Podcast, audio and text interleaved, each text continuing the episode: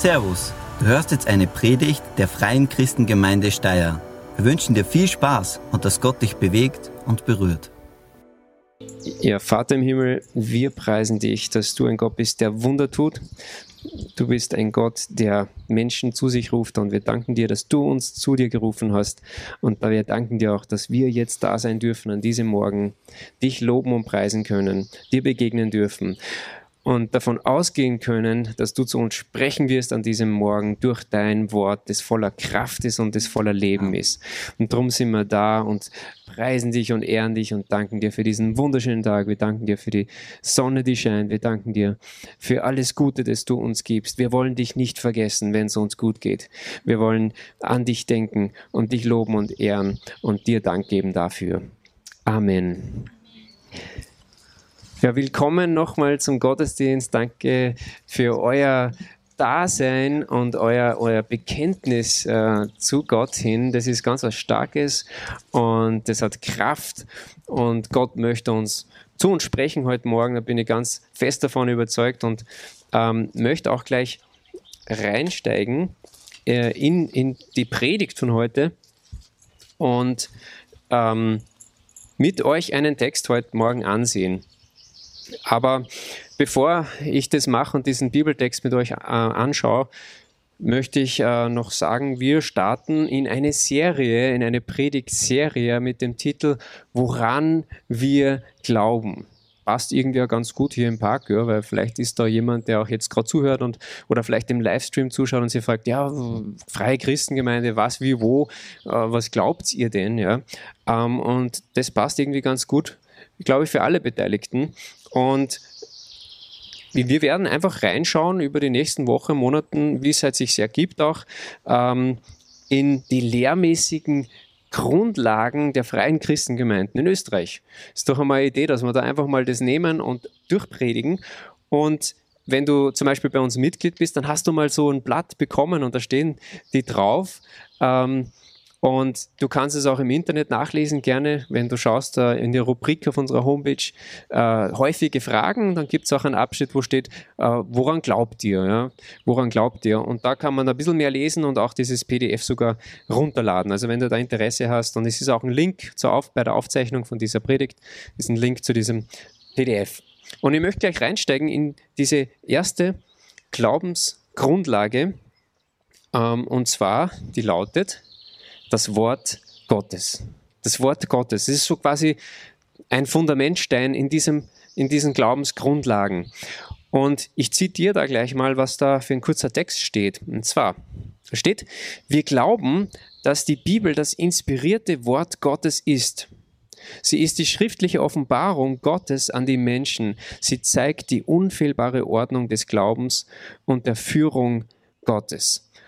Und viele von euch würden jetzt sagen, ja, ja und Amen, glaube ich, ja, also sehe ich so.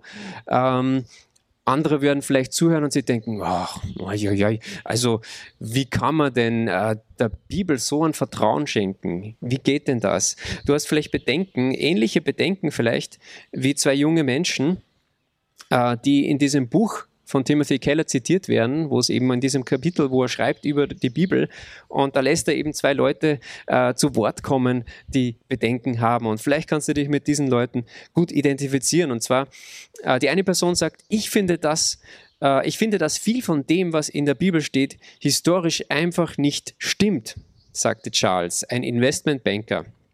Also dieser Timothy Keller, der lebt in New York und da gibt es viele Leute im äh, Business, wo es um Finanzen geht. Und dann sagt dieser Charles noch weiter, woher wollen wir denn wissen, dass diese Dinge wirklich passiert sind? Jetzt kommt die zweite Person. Das sehe ich auch so, Charles, erwidert Jacqueline, die ebenfalls im Finanzsektor arbeitete. Aber mein größtes Problem mit der Bibel ist, dass sie kulturell so überholt ist. Was da zum Beispiel über die Frauen steht, ist gesellschaftlich völlig rückständig. Die Bibel als die große Autorität für alles und jedes betrachten, wie die Christen das tun, das geht doch unmöglich. Also so sind diese Bedenken vieler Menschen und ähm, ich muss, ich muss auch sagen, ich verstehe das auch, äh, wenn man da nie so eine, Berührung vielleicht gehabt hat mit dem Wort Gottes, mit der Bibel, dann denkt man, ja, das ist ja ach, voll der, der Vollholler, ja? also das kann man doch nicht das ernst nehmen. Ähm, wie, wie kann man nur? Ähm, und mir fehlt jetzt allerdings die, die Zeit, da auf das hin zu argumentieren und zu, zu sagen. Also ich kann einfach nur eine Empfehlung aussprechen, äh, dieses, dieses Buch wirklich zu lesen und auch gerade dieses Kapitel 7, ähm, wo eben die Überschrift lautet, man kann die Bibel doch nicht wörtlich nehmen. Und ich glaube, es wird dir wirklich helfen.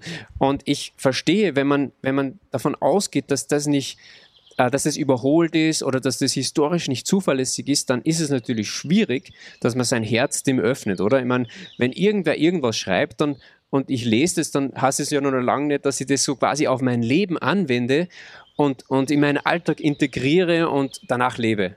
Da, da muss man Vertrauen haben zu dem, was da steht, was da geschrieben steht. Und ähm, viele von euch, die hier eben auch hier steht, leibhaftig dasteht, ihr seid eben da, weil ihr das, äh, dieses Vertrauen ins Wort Gottes gewonnen habt, weil ihr gemerkt habt, tatsächlich, da ist das ist mehr als irgendein Wort, sondern das ist lebendiges Wort, das ist Wort von Gott. Ähm, und es hat Kraft und es, es, es wirkt in mein Leben hinein. Und darum möchte ich jetzt einfach switchen und äh, in erster Linie jetzt zu euch sprechen, die ihr dieses Vertrauen schon gewonnen habt. Äh, dieses Vertrauen stärken, euch ermutigen darin und ich glaube, dass es aber auch profitabel ist für jeden, der dieses Vertrauen vielleicht noch nicht so gewonnen hat, weil dann gibt es einen Einblick, äh, ja, warum ist es so wichtig, bei uns hier in der Gemeinde, in der Kirche, äh, in den freien Christengemeinden und auch in vielen Freikirchen, die auch eben dieses Glaubensfundament Fundament genauso auf die Bibel setzen. Die Verse, die wir anschauen werden, sind im zweiten Timotheusbrief zu finden und wir haben auch heute, der ist wieder zum Leben erwacht, einen Infozettel. Ja. Ähm, und da habe ich den Text draufgegeben, weil man gedacht habe, das ist praktisch. Man könnte sie wirklich ganz gut mitschauen. Ähm, und ich habe das auch so Zeile für Zeile geschrieben, jeden Abschnitt, den ich immer anschauen werde. Ähm, das heißt, ihr könnt es gut verfolgen. Der Text kommt aus der Luther 2017 und ich ähm, möchte ihn gleich mal dann äh, anschauen.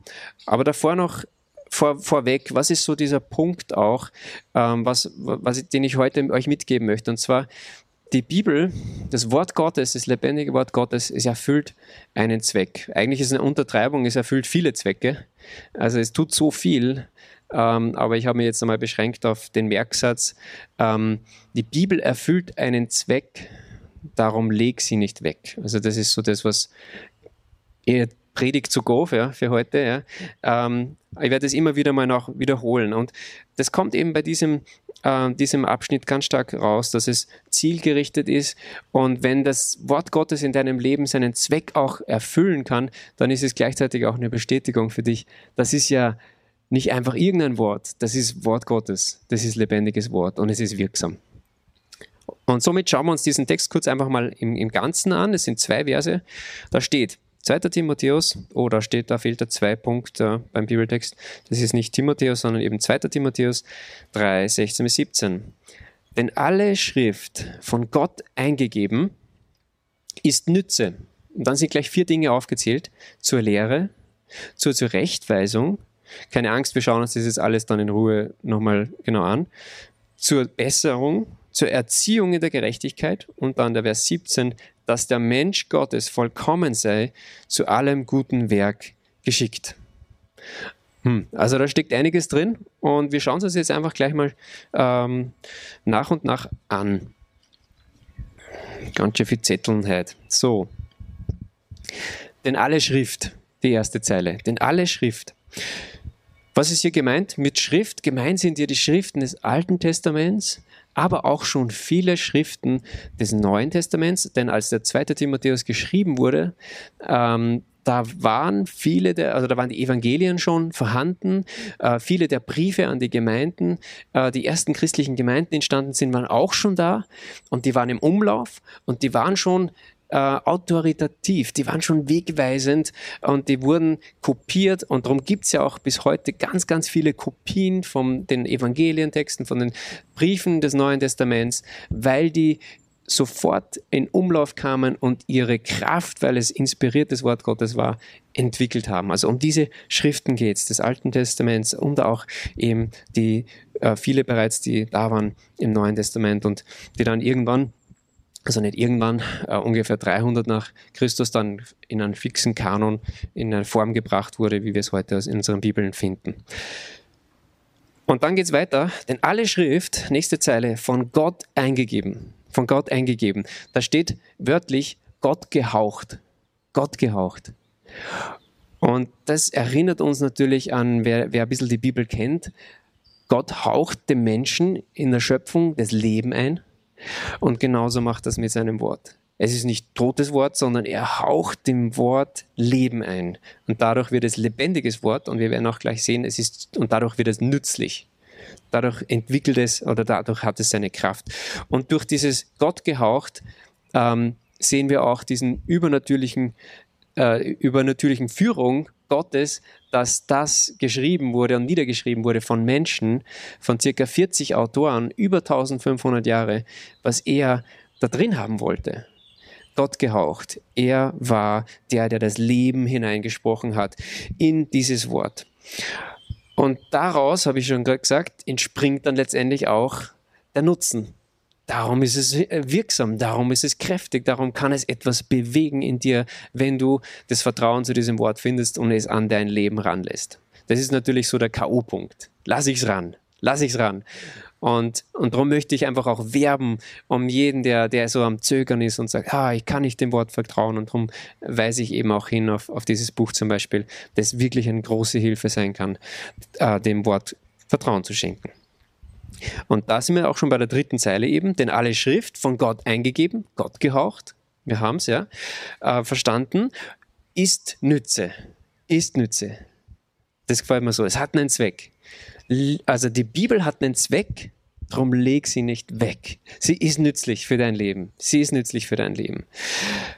Wozu ähm, also vielleicht noch als Einwurf, sie hat eben nicht nur den Zweck, dass sie Regale füllt, Papier verbraucht, unseren Kopf vielleicht ganz dick und fett macht, weil wir so viel wissen, weil, alle, weil wir alles auswendig wissen vielleicht. Ich meine, es ist gut, das Wort Gottes aufzunehmen, aber das ist mehr, werden wir jetzt gleich sehen. Es ist mehr als, als Kopfwissen. Ähm, was tut dieses Wort Gottes, dieses lebendige, von Gott eingehauchte Wort? Also da werden vier Dinge genannt, so in einer Reihe. Es ist Nütze zur Lehre, zur Zurechtweisung, zur Besserung und zur Erziehung in der Gerechtigkeit. Vier Dinge so nacheinander werden da rausgeballert, ja, sagt man heutzutage. Und wir schauen jetzt die vier Dinge kurz an, damit wir ein Verständnis dafür entwickeln, wie nützlich das Wort Gottes ist. Weil es ist sehr nützlich, sehr, sehr nützlich. Lehre. Nützlich zur Lehre. Was bedeutet denn das?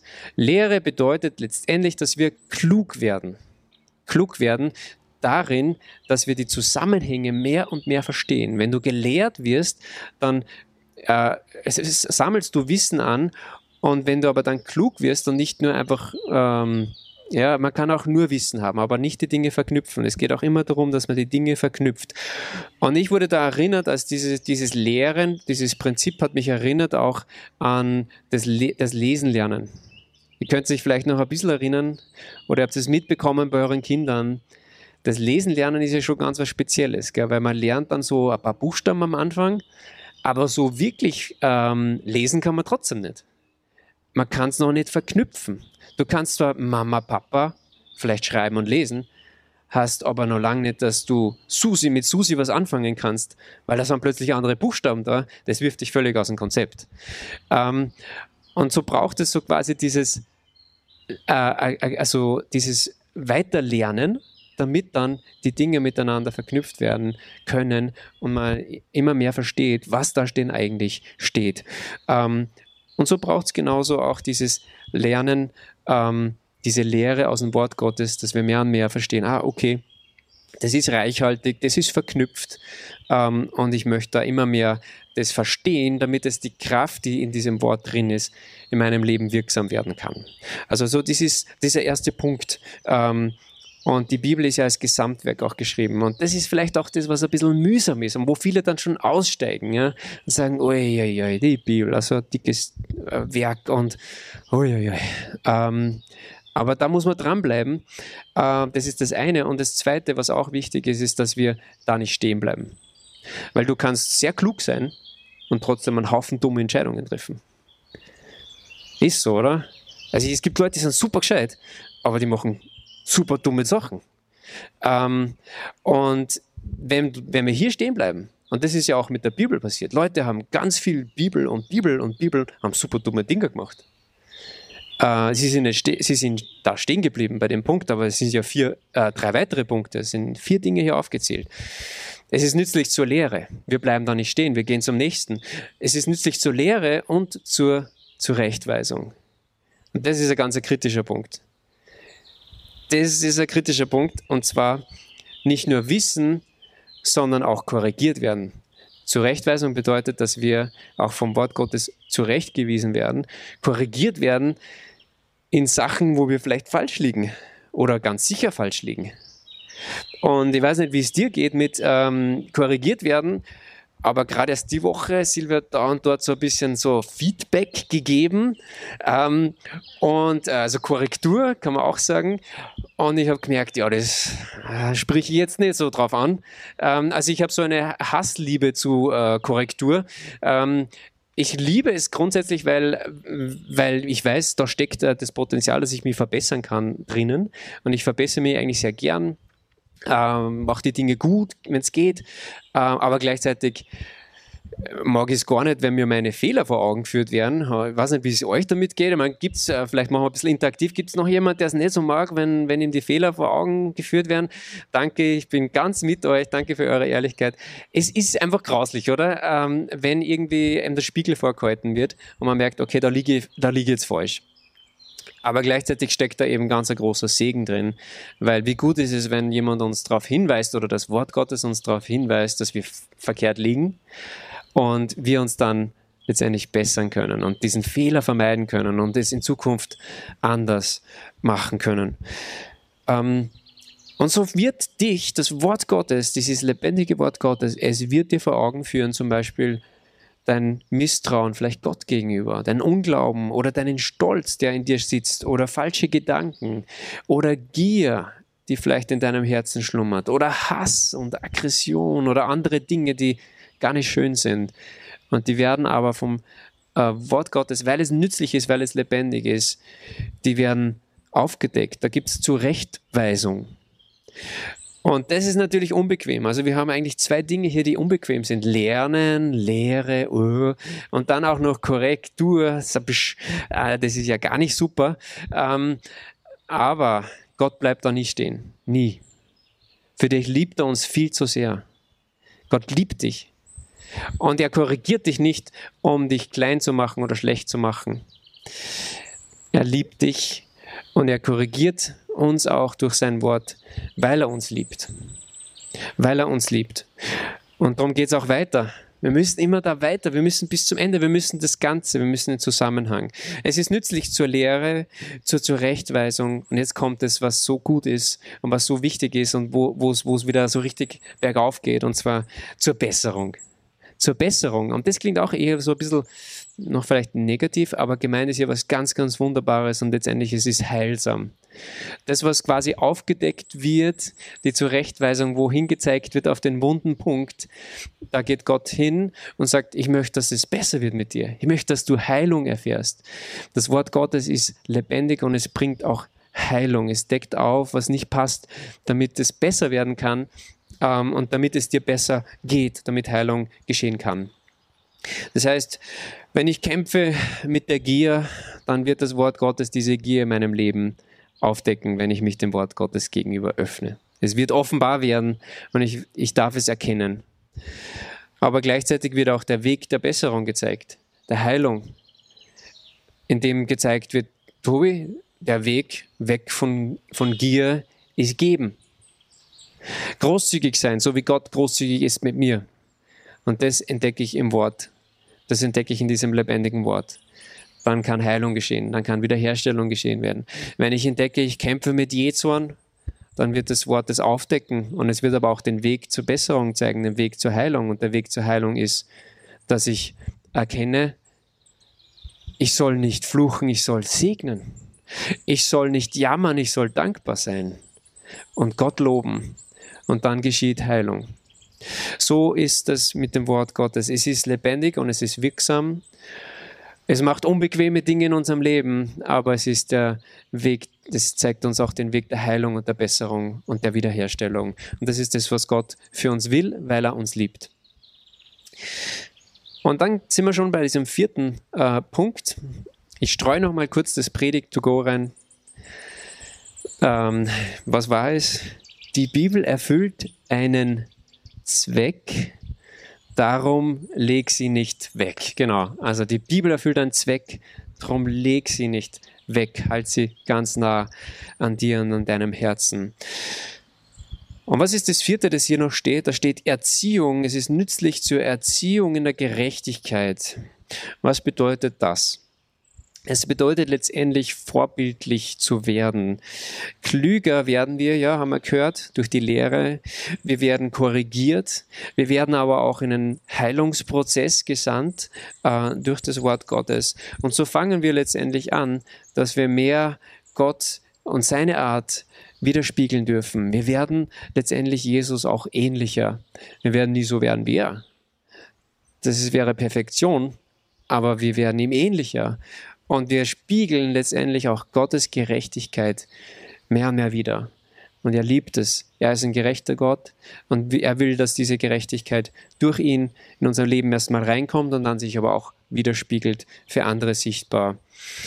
Und das führt uns dann auch schon zu diesem Abschluss. Das ist so quasi dieses Ziel, das Wort Gottes. Es ist lebendig, es ist nützlich und dann macht es diese Dinge in unserem Leben. Und dann gibt es nochmal so ein, so ein richtig, äh, richtigen Schub. Ähm, das, da geht es nämlich wieder zur Praxis.